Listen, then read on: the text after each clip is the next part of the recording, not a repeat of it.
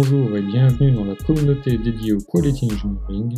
Lors de notre dernière table ronde, nous avons échangé autour des différentes dimensions à prendre en compte de la qualité dans la construction d'un produit digital et comment réussir à l'intégrer au plus tôt avec le métier et dans les besoins. Le résumé de ce contenu est disponible en podcast vidéo et avec un article sur le blog. Bonne écoute, souscrivez pour les prochains épisodes.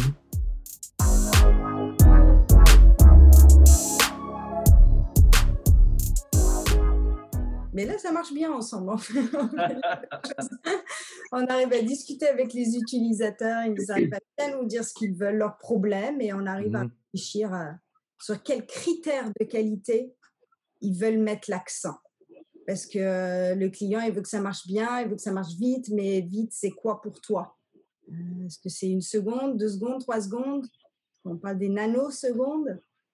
Et des choses comme ça. Donc, les forcer à réfléchir. Et moi, mon rôle avec les utilisateurs, c'est vraiment ça. Je les force à réfléchir vraiment au, au edge, aux limites, euh, à leurs limites d'utilisation. Donc, on fait un, deux, trois ateliers comme ça, ou petites, sans leur montrer ce qu'on fait, hein, sans leur montrer nos Hmm. questions, pour pas que leur point de vue soit biaisé. Et ça marche vraiment plutôt bien. Vraiment bien.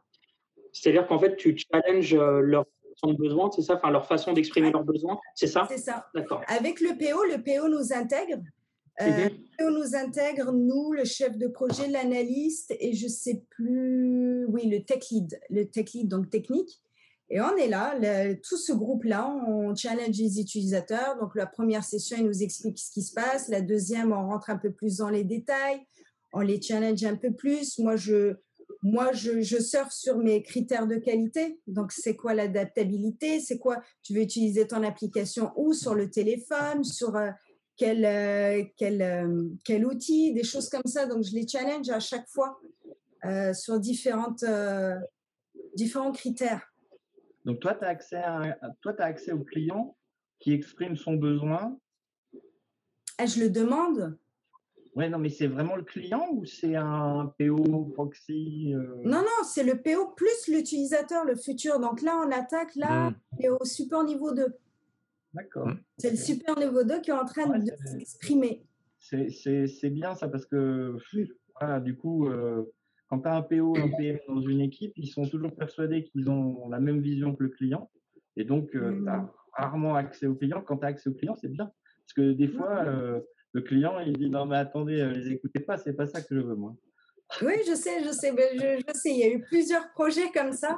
Et tu dis, bon, on écoute qui? Le PO, les utilisateurs? Pourtant, euh, bon, après, on se fie. à- Moi, j'essaie à chaque fois que je rentre dans un projet, j'essaie de mesurer, OK, c'est quoi ta maturité au niveau des connaissances de la QA Et pour tout, Hmm.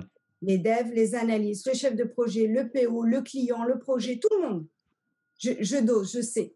Et si je vois qu'il y a une grosse lacune au niveau du besoin et de la connaissance, c'est quoi la qualité, et ben ma première action, ça va être ça. Je vais essayer de leur prouver quelle est l'importance de la qualité et pourquoi il faut nous amener dès le début, Mhm. début du projet, pour un meilleur chiffrage, pour une meilleure euh, relativité de cette qualité. Parce que pour le support niveau 2 qu'on va créer, eux, leur qualité au niveau performance va être à un tel niveau. Mais quand on va attaquer les gens de la finance et les commerces, ils vont être à un autre niveau. Donc, c'est cette qualité ajustée que j'essaie de, vendre et de, de, parler, d'évangéliser. Je ne sais pas si c'est le bon terme, mais c'est ça que je fais à chaque projet. Donc, des fois, je gagne et quand je gagne, bah, bim, on arrive tout de suite aux utilisateurs avec les PO, etc. Des fois, c'est très compliqué. On nous restreint à notre périmètre et là, je continue à essayer d'étendre, d'étendre, d'étendre, d'étendre, d'étendre. Est-ce que tu parles plutôt euh, besoin ou tu parles plutôt euh, solution? Ton utilisateur, il vient avec toi, il vient vers toi en te disant il me faudrait un truc qui fait ça?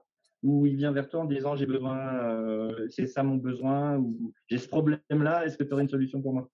C'est les deux parce que rarement il sait ce qu'il veut. hein. Et puis euh, l'utilisateur, c'est comme des gens comme nous. hein. Euh, On veut à peu près quelque chose. Une fois qu'on l'a sous le nez, on veut autre chose. Ça reste des, des humains. hein. Donc c'est les deux. Mais c'est moi j'ai euh, moi, j'ai fait pas mal de, réunions de, spécifications comme ça avec euh, différents publics. Et le, le truc que je trouve très, très difficile, c'est à désamorcer certaines situations où on n'a même pas encore, on n'a pas parlé du besoin, on n'a pas mmh. parlé de la valeur, on est tout de suite dans la solution. Ah, il nous faut un machin avec euh, un truc qui fait ça. les gens sont super enthousiastes parce qu'ils savent qu'ils vont construire un truc mais euh, on ne se pose pas la question de savoir euh, est-ce que ça va vraiment avoir une valeur pour l'utilisateur avant que l'utilisateur il te le renvoie dans les dents en disant bah enfin, ça ne me sert à rien. Parce que ça ne correspond pas à leur processus. On a un super PO là sur ce projet justement parce qu'on voulait montrer comment c'est les ateliers, en montrant aux utilisateurs regardez ce qu'on a fait.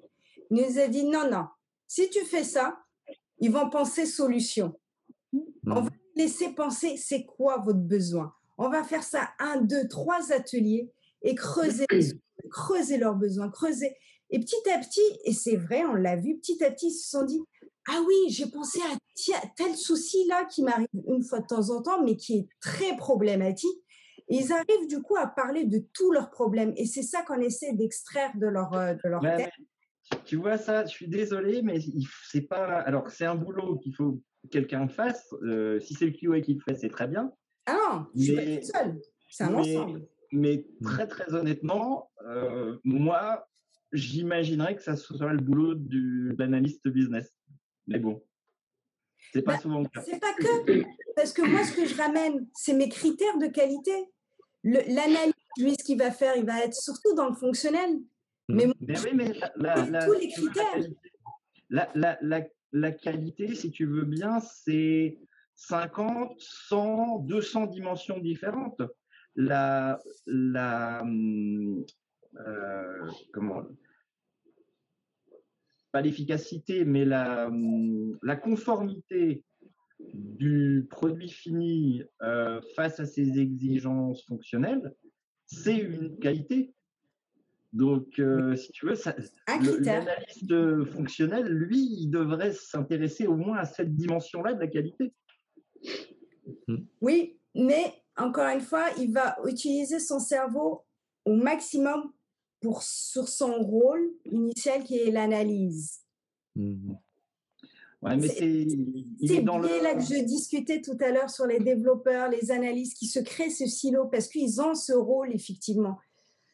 Donc, ils vont aller, si tu les sensibilises sur la qualité, ok, ils vont avoir une partie de leur cerveau qui va penser qualité, mais la majorité, ça va être l'analyse. C'est pour ça que nous, on est là pour pallier à tout ça. C'est pour ça qu'on y va en groupe. Et un deuxième cerveau, mais ce qui serait bien, c'est que le développeur et l'analyste, ils ne pensent pas que à construire le, Happy Pass, euh, le cas nominal, Mmh. mais qu'ils imaginent aussi que de temps en temps, euh, l'utilisateur il fait des trucs bizarres, euh, que euh, le réseau il peut tomber, enfin tu vois. Et, et, et, moi, en tant que en tant que coach entre guillemets, j'ai plus envie de sensibiliser toute l'équipe à ces problématiques-là que de rajouter un QA qui va faire le boulot que les autres ne pensent pas à faire. C'est une étape parce que moi, comme je leur ai dit, à un moment donné, je ne vais plus y être. Mais ils vont avoir mon tableau à remplir. C'est une étape. C'est comme ça, parce que si tu les laisses tout seuls, ils vont pas savoir, OK, il y a des choses à remplir, mais comment tu y arrives Comment tu sensibilises euh, Donc, je suis d'accord, peut-être qu'effectivement, le QA va disparaître au fur et à mesure que les mindsets les changent et incorporent dans leur façon de faire la qualité où le business analyst va disparaître. On ne sait pas. Ah bah oui, s'il continue à... Du coup, c'est l'un ou l'autre. En fait, moi je pense que, tu vois, pour revenir sur ces logiques de capabilities, on se parle de, personnes qui se parlent et qui échangent, donc moi je ne peux pas oublier la logique des rapports humains et donc de la sensibilité d'une personne. Tout à l'heure, Antoine, il parlait de capabilities. Alors moi, derrière capabilities, je peux mettre des trucs, hein, des capabilities techniques, euh, euh, des capabilities de knowledge et puis aussi des mmh. capabilities humaine. Hein. mmh, mmh. Et ce travail de dire à ton utilisateur, client final, appelle-le comme tu veux, celui qui justement est celui qui doit exprimer son besoin, quelqu'un qui fasse le job d'aller de, humainement savoir lui extirper, c'est presque de la psychologie le truc, d'aller lui extirper son mais qui tu es, de quoi tu as besoin, est-ce que tu es sûr que c'est vraiment ça dont tu as besoin? Ah ouais, non, en fait, tu as raison. Et voilà. Et tout ce travail-là, au final, qu'on a posé sur des casquettes de gens, business analyst, testeurs, en fait, pour moi, c'est pas, ça n'a pas trop de sens, ces trucs-là. C'est un peu des découpes. c'est mon avis, Johan. J'ai 38 petites années, je peux tout à fait me tromper, mais pour moi, c'est des découpes un peu de, casquettes qu'on a faites un peu arbitrairement parce qu'au final, on se rendait compte, ah bah, une personne ne peut pas tout faire. Donc, on va peut-être créer un nouveau type de job qu'on va appeler euh, comme ça. Et puis, du coup, pour ça, on va créer un nouveau type de job qu'on va appeler comme ça. Et euh, c'est là où on recrée des silos, là où en fait, en fait, non, on avait juste besoin de capabilities. On a besoin de capabilities humaines pour comprendre des besoins et des capabilities méthodologiques pour pouvoir mettre en œuvre la mise en place de l'implémentation d'une solution pour répondre à ces besoins et des capabilities techniques opérationnelles pour ensuite industrialiser et livrer en répondant tout en jeu à ses besoins le plus souvent possible. Moi, dès lors, en fait, même plus envie, enfin, j'entends même plus business analyst, testeur. Euh, pour moi, ça veut plus rien dire déjà, tu vois. Mais tu es en train de faire de la euh, pub pour, euh, pour la, la, branche nos copains DevOps, là. Hein. ah bon? Ah bah, DevOps, c'est ce que tu décris. Eh ben écoute, je t'envoie mon adresse, tu m'envoies un chèque, mon gars. non, mais je pense qu'on est vraiment dans cette logique-là où en fait peut-être que les casquettes sont comme ça, en phase avec les besoins aujourd'hui d'industrialisation et de qualification de nos livrables. Quoi.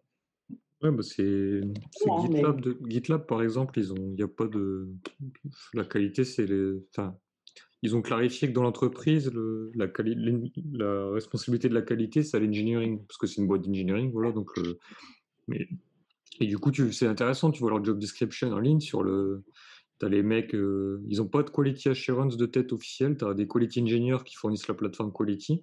Et sur les job descriptions de software developers, c'est écrit euh, You are responsible of your product. Enfin, il n'y a, y a, pas une ligne, quoi. Il y a vraiment un pavé sur. On attend vraiment, il y a tout ça, de la qualité et tout. Et c'est vrai que enfin, du coup, ça, ça peut challenger certains modèles existants où tu te dis oui, en fait, euh, on peut avoir tendance à vouloir trop siloter parfois, même s'il est. Et le monde changeant de plus en hein. plus vite et le monde changeant de plus en plus souvent et de plus en plus vite, euh, les, ma façon de répondre à ça bah, vont devoir changer aussi de plus en plus souvent et de plus en plus vite. Donc, il faudra peut-être un peu moins se focus sur des casquettes de toi tu fais ça, toi tu fais ça, toi tu fais ça, mais plutôt cette logique de capability. Ça, ça fait dix fois que je le répète, ton mot là. Euh, pour moi, c'est ça. mais pour moi, c'est ça la grille de lecture. Il faut quelqu'un qui fasse ce job. Il faut quelqu'un qui fasse ce job. Faut Non, mais en fait, le, le truc est là. C'est de les assets qui te permettront de répondre à tes enjeux euh, de quali et d'industrialisation de demain. Ce n'est pas forcément un business analyst ou un chef de projet, c'est peut-être d'autres, euh, formes. Merci pour votre écoute. J'espère que ce partage d'expérience vous aura été utile et sera actionnable dans votre contexte. Vous pouvez retrouver le résumé de ce podcast sur le site qaunit.com et d'autres contenus disponibles. Abonnez-vous afin de ne pas louper le prochain épisode. À la prochaine!